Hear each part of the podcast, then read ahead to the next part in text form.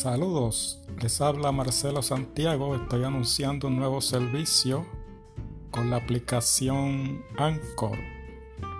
Vamos a estar transmitiendo información respecto a la salud natural, la nutrición, noticias, historia, cultura, literatura y temas bíblicos.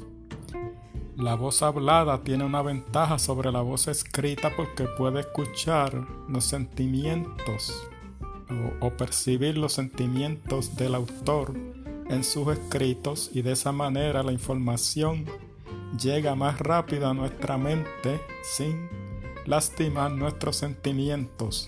Te invito a escucharme por la voz que educa con Marcel.